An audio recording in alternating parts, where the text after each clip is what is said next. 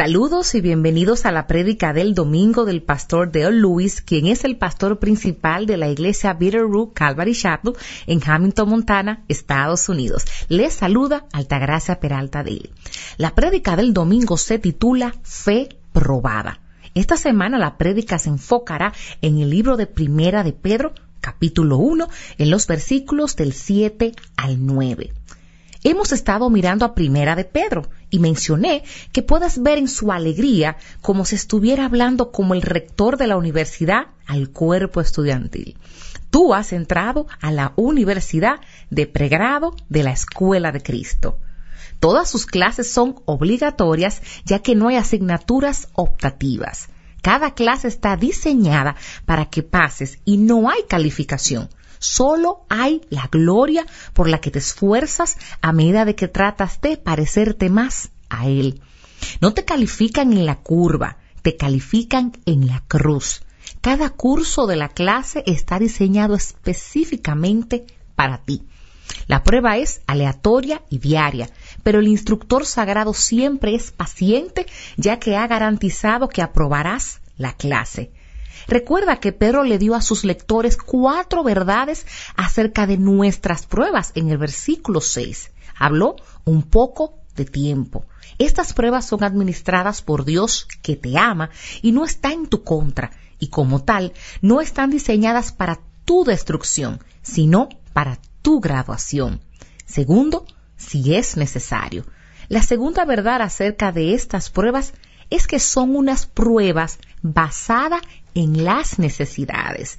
Estas pruebas no son sobre temas o situaciones que nunca necesitaremos. En cambio, ambas se entregan y se diseñan específicamente para las necesidades de cada persona.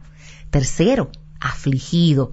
Pedro quiere que te des cuenta cómo lo hizo que los ensayos y las pruebas no están diseñadas para ser fáciles, están diseñadas para quebrarte. Y cuarto, diversas pruebas. La palabra en griego para varios es una que significa muchos colores y es la misma palabra usada en esta carta en Primera de Pedro 4, en el versículo 10, donde dice para describir la gracia de Dios. Dios siempre es perfecto para hacer coincidir el color de nuestra prueba con nuestras necesidades, por lo que no tiene sentido postergar por haber recibido la prueba incorrecta. Esta mañana trataremos la razón detrás de las pruebas de las que hablamos la semana pasada en el versículo 6, antes de pasar a las cuatro cosas que debemos recordar sobre nuestra salvación actual que nos harán regocijarnos mucho, sin importar cuán difícil sea la prueba es decir, en los versículos 8 y 9. En primera de Pedro, capítulo 1, en el versículo 7, nos habla del proceso de aprobación. Pedro le recuerda al lector diciendo, para que la prueba de vuestra fe, más preciosa que el oro que perece, aunque probado por fuego, sea hallada que resulte en alabanza, gloria y honor en la revelación de Jesucristo que el propósito de estas diversas pruebas es probar la autenticidad de nuestra fe, para que puedan cumplir con el estándar de ser alabanza, gloria y honor en la revelación de Jesucristo. Las pruebas de Dios tienen un propósito principal, llevarnos a la gloria. Para ilustrar esto, Pedro usa una analogía de la industria minera. La comprensión importante que Pedro presenta es que no es una o muchas pruebas las que podrían llevarnos a la perfección, ya que su gloria no se realizará plenamente hasta que estemos con Él en la eternidad.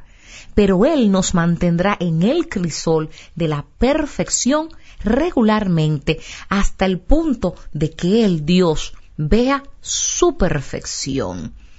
Esta es la razón por la cual Pedro asocia nuestro regocijo con nuestro sufrimiento, ya que es posible que no podamos regocijarnos mientras miramos a nuestro alrededor en nuestras pruebas y tribulaciones, pero siempre podemos regocijarnos mientras miramos adelante a través de nuestras pruebas y tribulaciones. Hermanos y hermanas, una fe que no puede ser probada es una fe en la que nunca se puede confiar.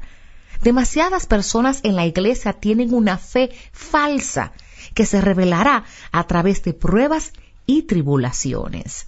La sinceridad de nuestra fe no puede ser vista por nuestra profesión de fe, sino a través de nuestras pruebas. Como vimos en la semana pasada, primero, nacimos para la gloria. Segundo, somos guardados para la gloria. Y tercero, vemos que estamos siendo preparados para la gloria. La prueba, mencionada al final del versículo 6, se conoce más tarde como el acto de someter a alguien que realice una prueba con el fin de determinar si la persona que se está probando merece ser aprobada. La palabra en griego para autenticidad se refiere al acto de examinar la idea que es lo que está detrás de la aprobación para aquellos que buscan un título para ser doctor en medicina. La aprobación de nuestra fe es responder a la alabanza de nuestro Señor Jesús. Los tiempos de prueba tienen el propósito directo del que podamos determinar de qué está hecha nuestra fe. Podemos caer fácilmente en la falsa opinión de nuestra fe al pensar que lo que intelectualmente creemos que es verdad es lo que realmente creemos pero tenemos todas las áreas de nuestra vida donde lo que intelectualmente creemos no es lo que realmente creemos, ya que no practicamos las verdades a las que hemos dado consentimiento verbal e intelectual. Es la prueba de nuestra fe lo que revelará si lo que hicimos es lo que realmente creemos no es la prueba de nuestra fe, que es para la alabanza, el honor y la gloria de Jesús, sino que nuestra fe probada, que ha sido aprobada, es lo que resuena en su gloria. Pedro continúa explicando el proceso de aprobación en el versículo 7, mientras lo compara con el ensayador en oro. En la industria minera del oro, cuando el mineral de oro se encuentra, pasa por un proceso importante para el desarrollo del propietario de la mina identificar la calidad del mineral para determinar si la mina tendrá lo, rendirá lo suficiente para que valga la pena financieramente el desarrollo de la mina. No todos los rendimientos de mineral de oro son iguales y cuanto menor es el rendimiento del oro en el mineral, más costoso es el proceso para extraer el oro del mineral.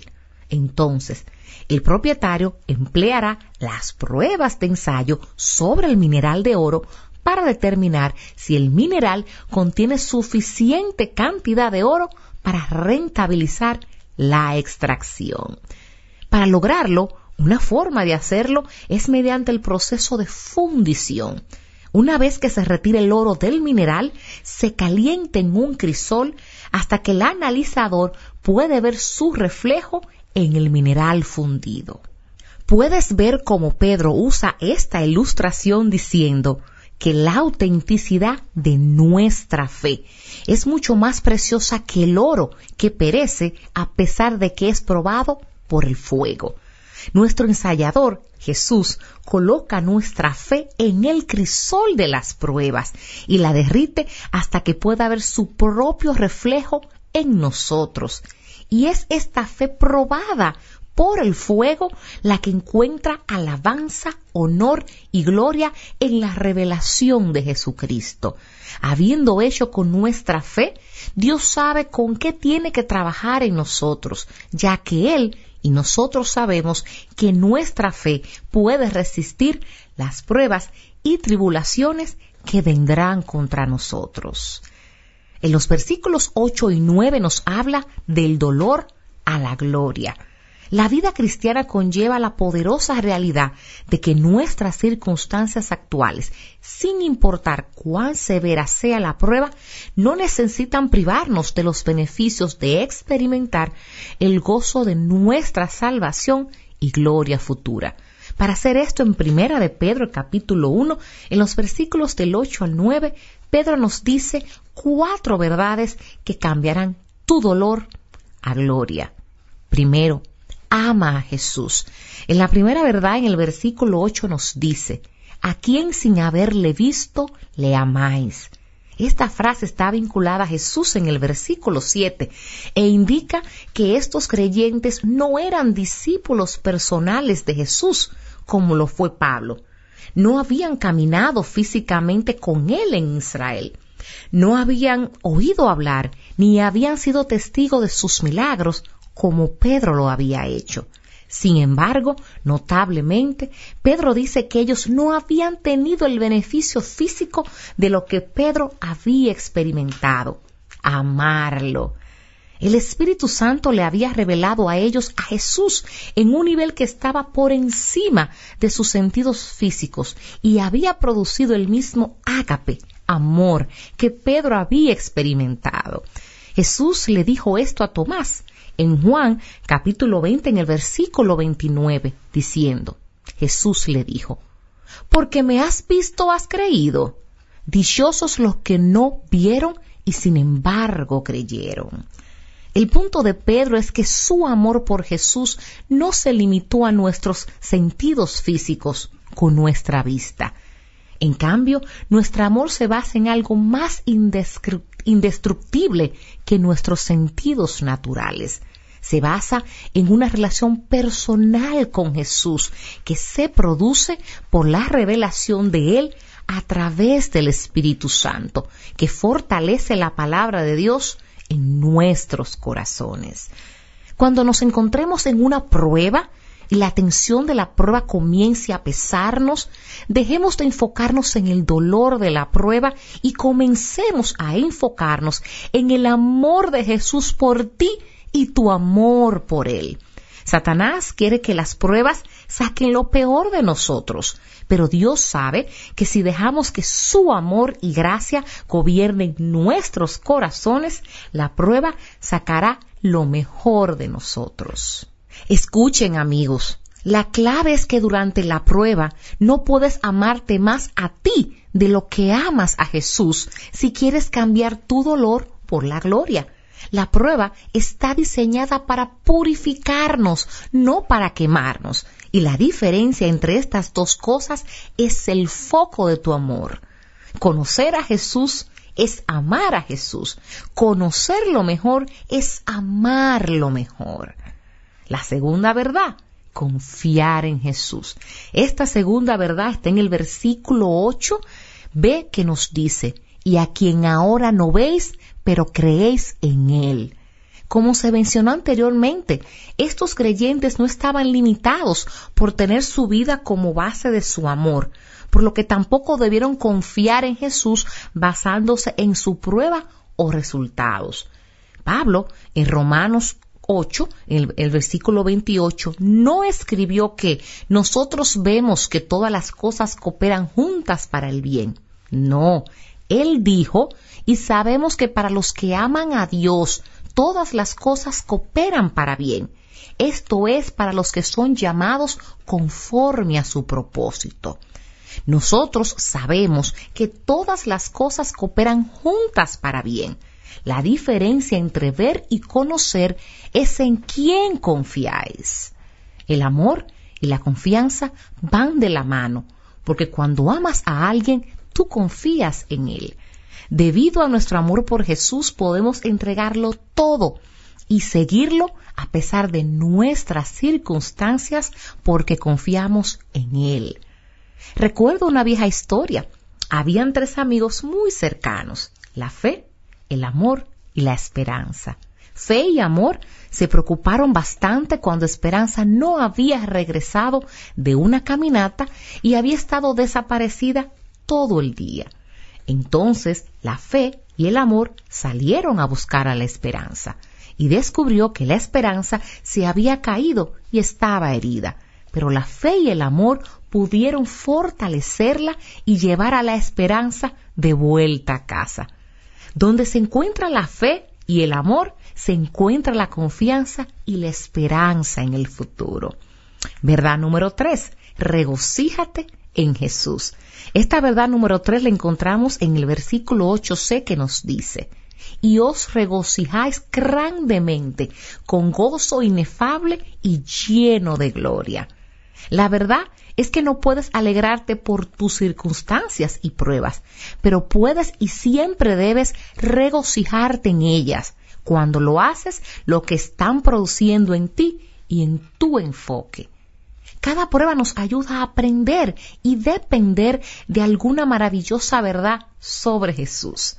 Si miras a través de la multitud de, la multitud de historias de los creyentes en la Biblia, y encontrarás que en cada uno de sus viajes y pruebas aprendieron más y más y dependieron más de la maravillosa verdad sobre Dios porque habían pasado la prueba.